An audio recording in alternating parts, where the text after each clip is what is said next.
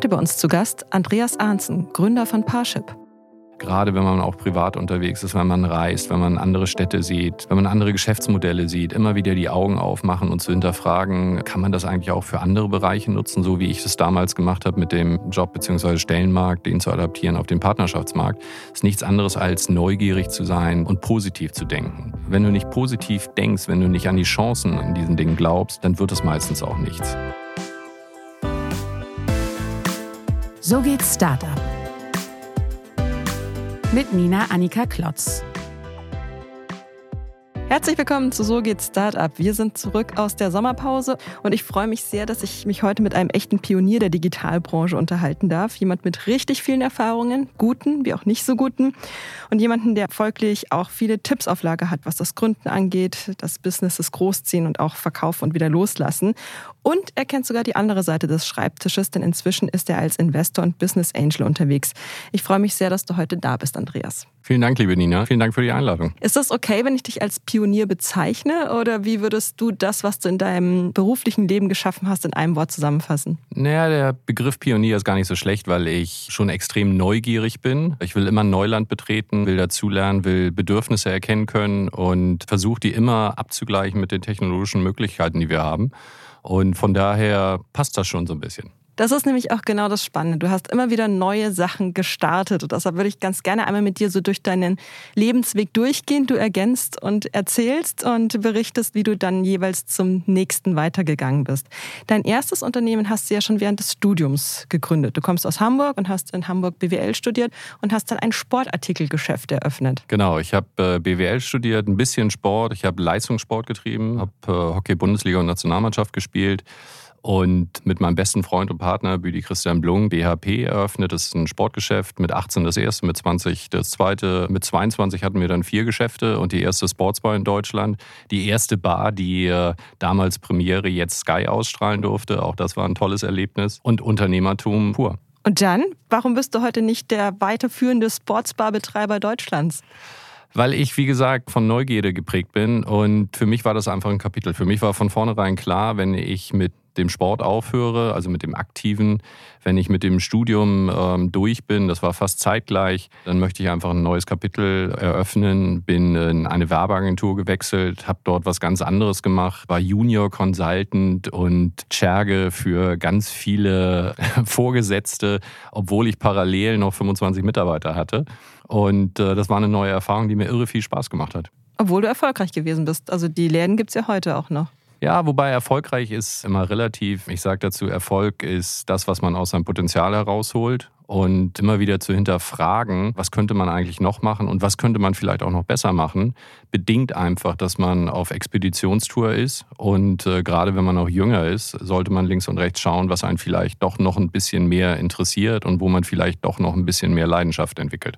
Und außerdem hat dich dein Weg ja dann auch so mehr oder weniger ins Internet gebracht. Also du hast dann gewechselt in einen Verlag und hast dich da um das Thema Digitalisierung gekümmert. Exakt. Ich habe das große Glück gehabt, man sagt immer so zum richtigen Zeitpunkt an der richtigen Stelle zu sein. Ich bin in die Verlagsgruppe Georg von Holzbrink gekommen, habe dort einfach unfassbar tolle Menschen kennengelernt. An erster Stelle Dieter von Holzbrink als Verleger, Michael Grabner als der Geschäftsführer dort und habe einfach extrem viel Möglichkeiten bekommen, die Digitalisierung auszuleben.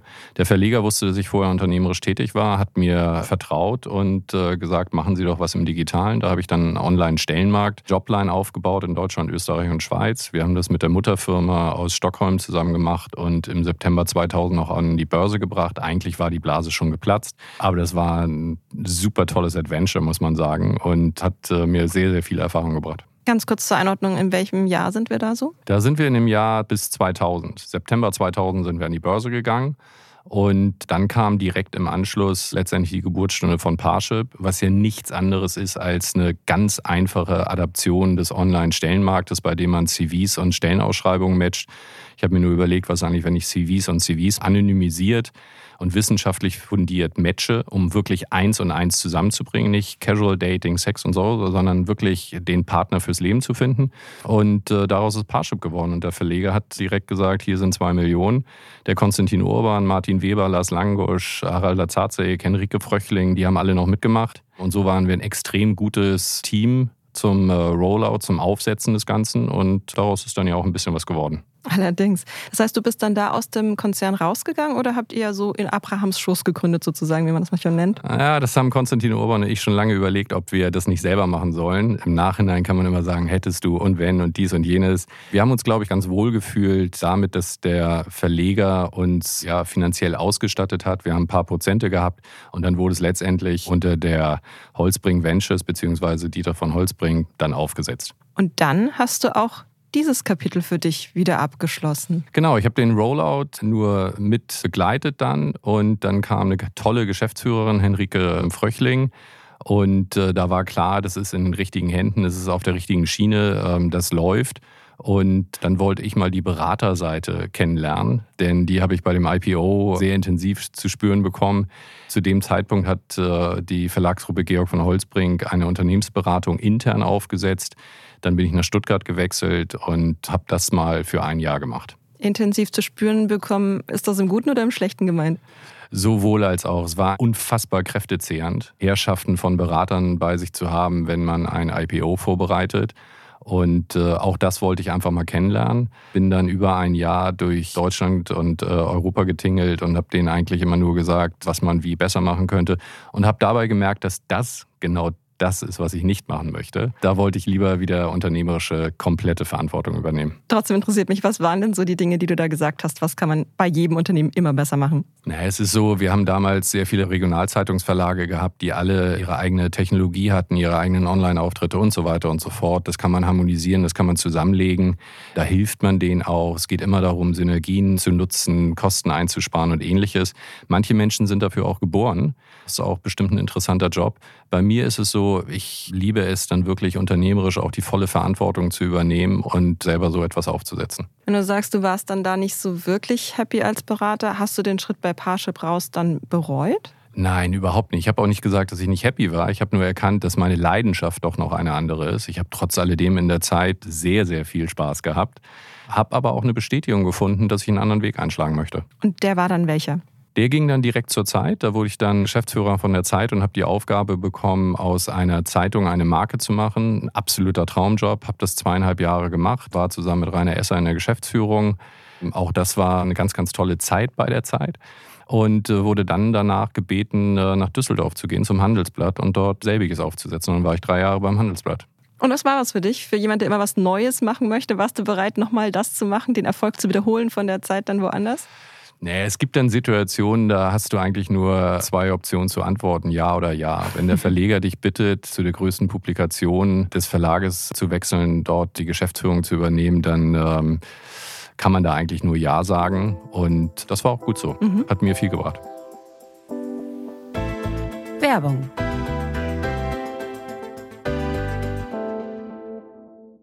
Brauchst für dein Software as a Service Startup noch die passende Web-Applikation? Bei Rock geschrieben ROQ, erhältst du an Tag 1 eine voll funktionsfähige App mit allen wichtigen Funktionen.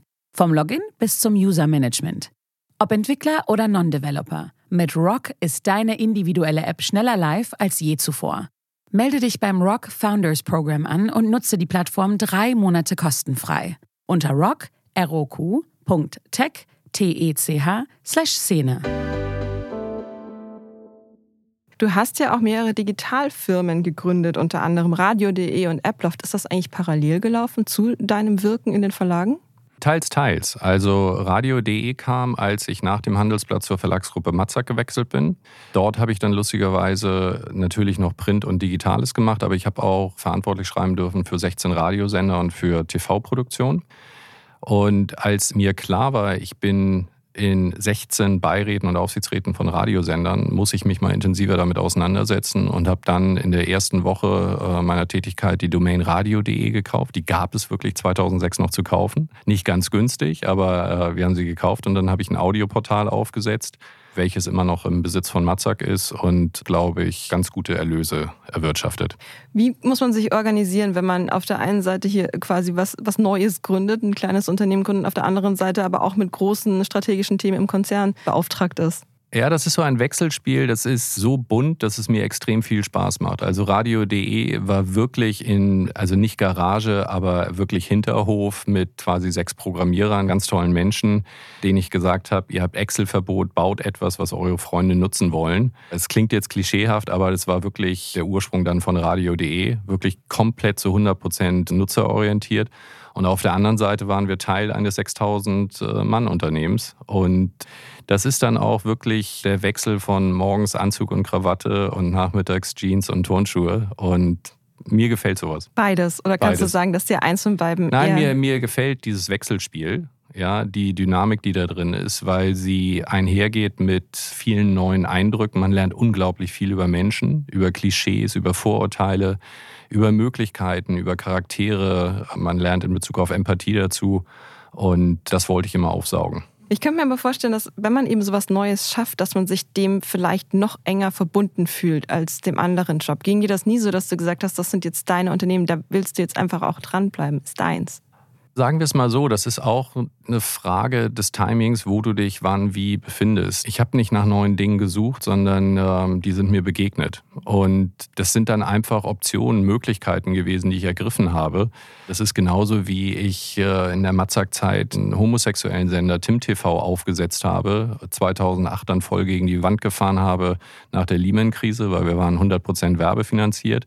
Aber das sind dann so Optionen, die kriegst du auf den Tisch und sagst, hey, that's it, das muss ich jetzt machen, ja. Und da gehören Erfolge und Misserfolge natürlich genauso dazu. Lass mich da noch mal ein bisschen nachbohren vielleicht. Wie schwer war das auch mal nicht Erfolg zu haben mit dem, was man neu gründet? Du hast davor ja eine Strecke von Erfolgsgründungen gehabt und jetzt hat es nicht geklappt. Zweifelt man da an sich selbst? Ich glaube, dass es eine Charakterfrage ist. Also ich habe, wie gesagt, Leistungssport getrieben und da musst du auch mit den Niederlagen umgehen. Du musst auch mit Niederlagen umgehen äh, innerhalb des Teams, ja. Und wichtig ist, glaube ich, dass man sich erklären kann, wieso es dazu gekommen ist. Und das nicht als Ausrede oder etwas Beschönigendes, sondern sehr rational analytisch denkend, woran lag das jetzt? Hätte ich was anderes machen können?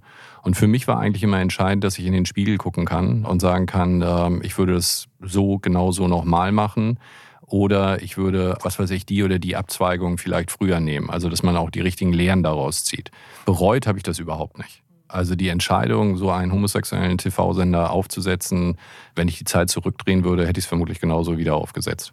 In jedem Fall konntest du dir auch sagen, es war im Grunde Einfluss von außen, also dass die Werbemärkte so eingebrochen sind, konnte man nicht voraussehen. Ja, vielleicht hätte es noch irgendwelche anderen Möglichkeiten gegeben. Das Timing war da sehr, sehr unglücklich, aber auch das lernt man.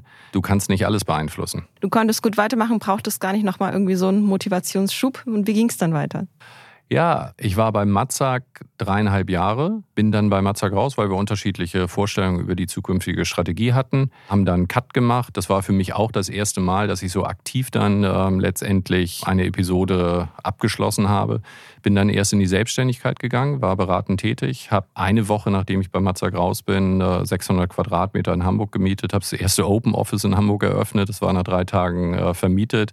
Dadurch war die Miete für mein Büro und meine Assistenz schon bezahlt. Das war ganz gut. Da habe ich dann Apploft auch gegründet. Das war ein Untermieter von mir, sechs Programmierer, ehemals Apple-Programmierer.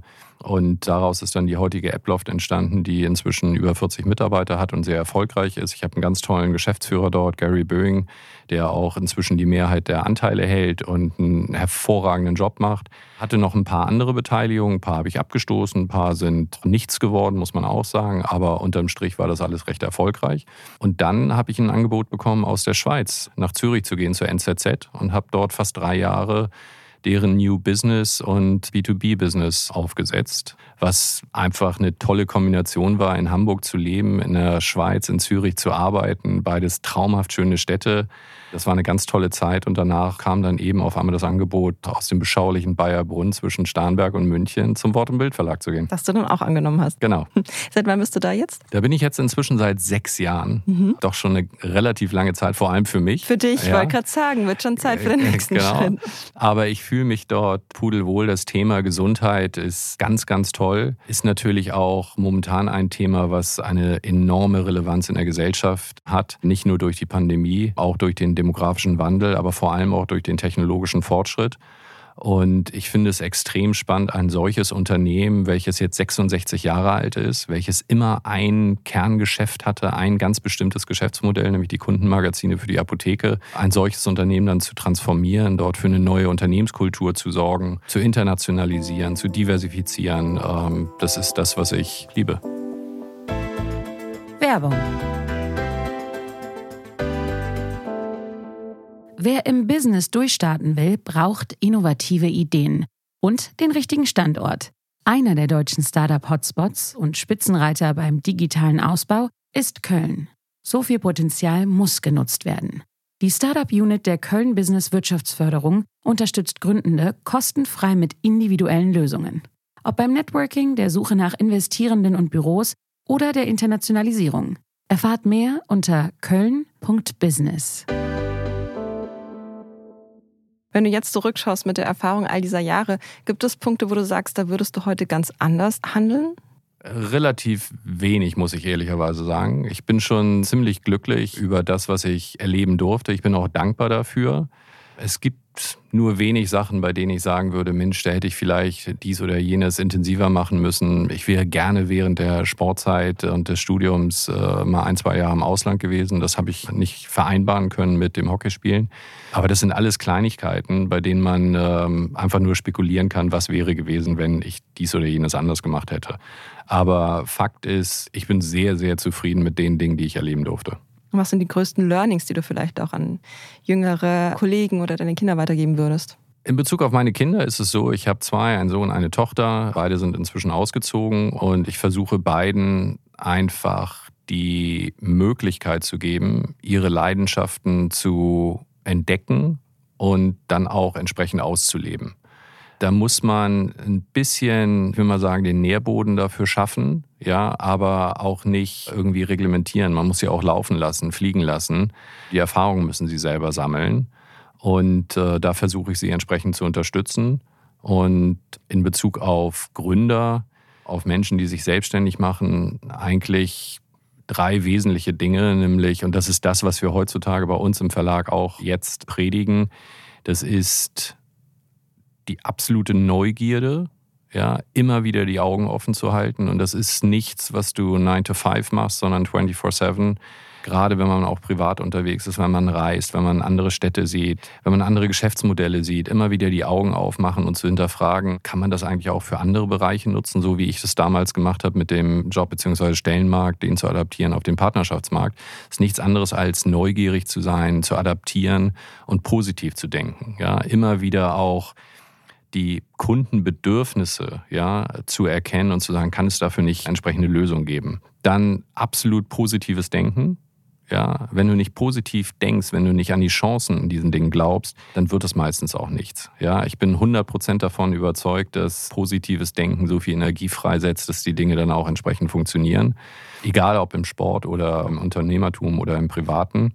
Und das Dritte ist, wir müssen viel, viel offener sein für Partnerschaften. Ja, wir müssen uns nicht irgendwie abschotten und sagen, das mache ich jetzt alles alleine. Die Welt ist viel zu dynamisch, viel zu komplex geworden, als dass ich das alles alleine machen kann. Such dir die richtigen Partner und versuch Kundenbedürfnisse zu befriedigen und alles andere, Geschäftsmodelle, Erfolg und so weiter, kommt dann auch von selbst. Du hast ja auch viel mit Gründern zu tun, weil du mittlerweile auch als Investor unterwegs bist. Du hast 2010 eine Investmentfirma gegründet.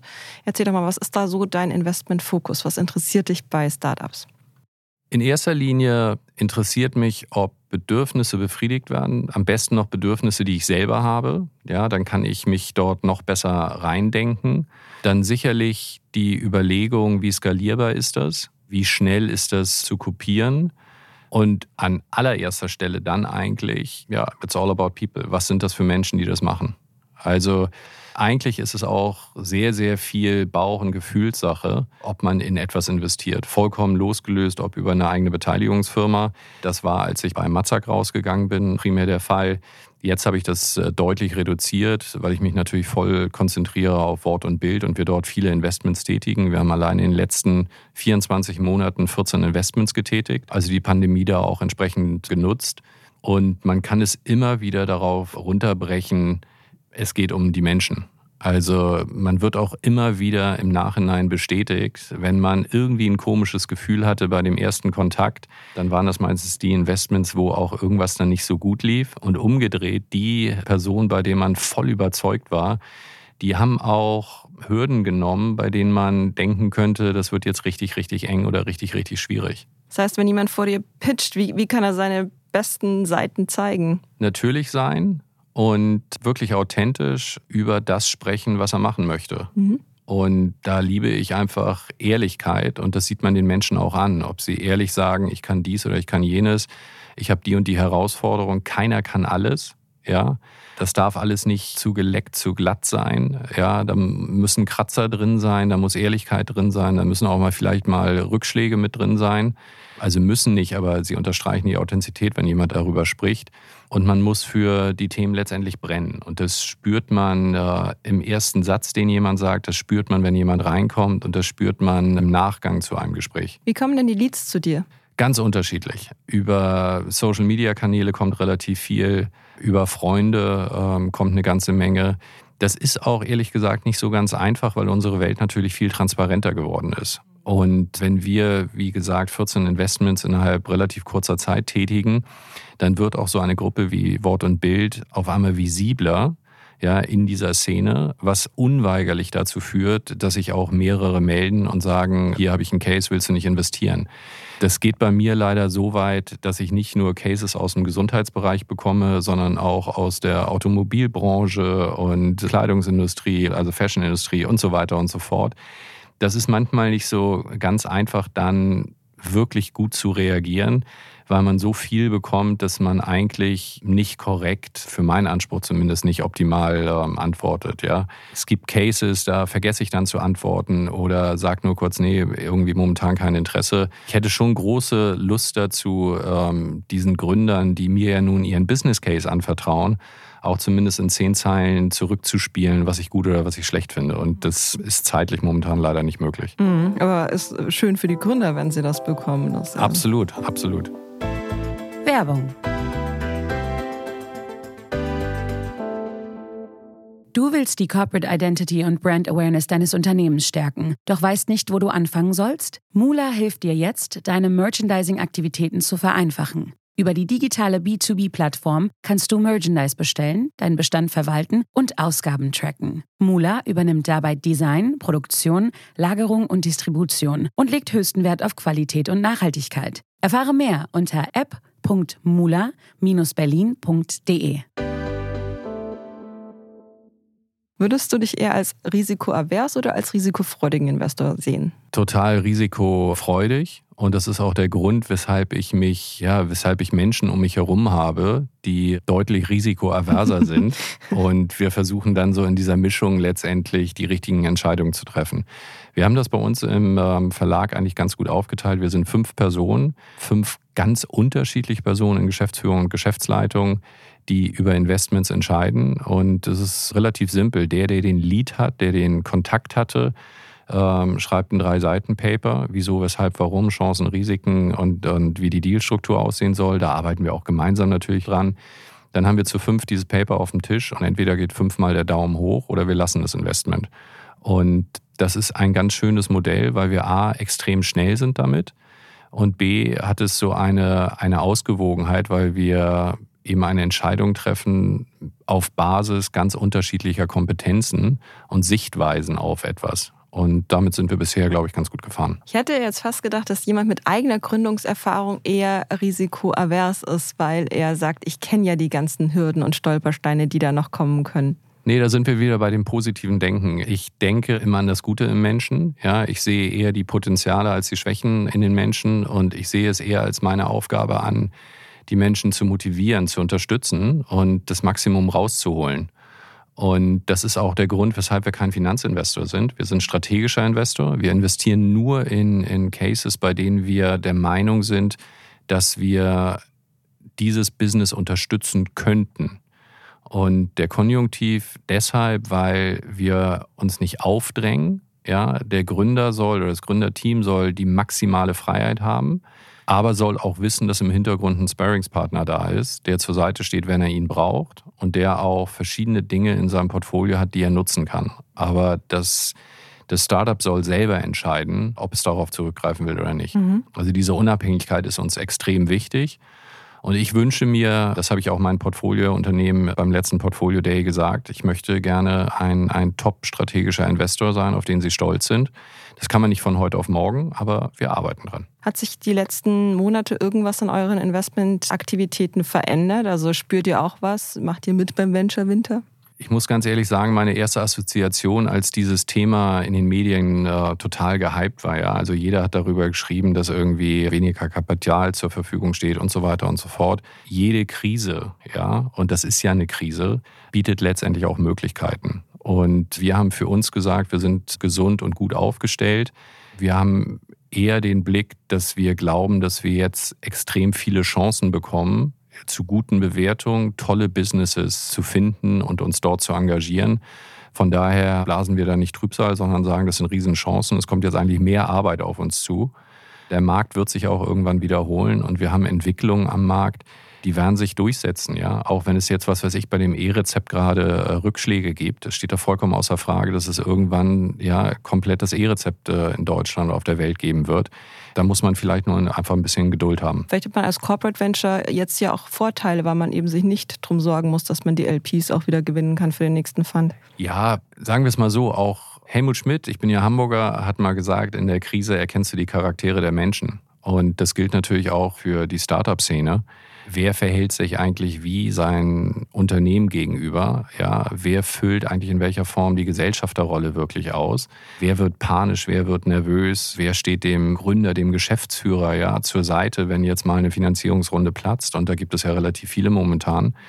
Das ist schon extrem interessant zu sehen, wie sich da viele verhalten. Auch das ist wieder eine Chance, sich zu positionieren und in dem Markt da auch ein Zeichen zu setzen. Nochmal zurückblickend auf deine Laufbahn, würdest du sagen, du hattest einen Lebensplan, du bist jetzt da angekommen, wo du hin wolltest? Nein, ich habe diesbezüglich wirklich nie einen Plan gehabt. Ich muss auch immer lachen, wenn ich irgendwelche Case auf den Tisch kriege mit einem Fünfjahresplan, weil ehrlich gesagt, kannst du mir sagen, was in drei Monaten ist?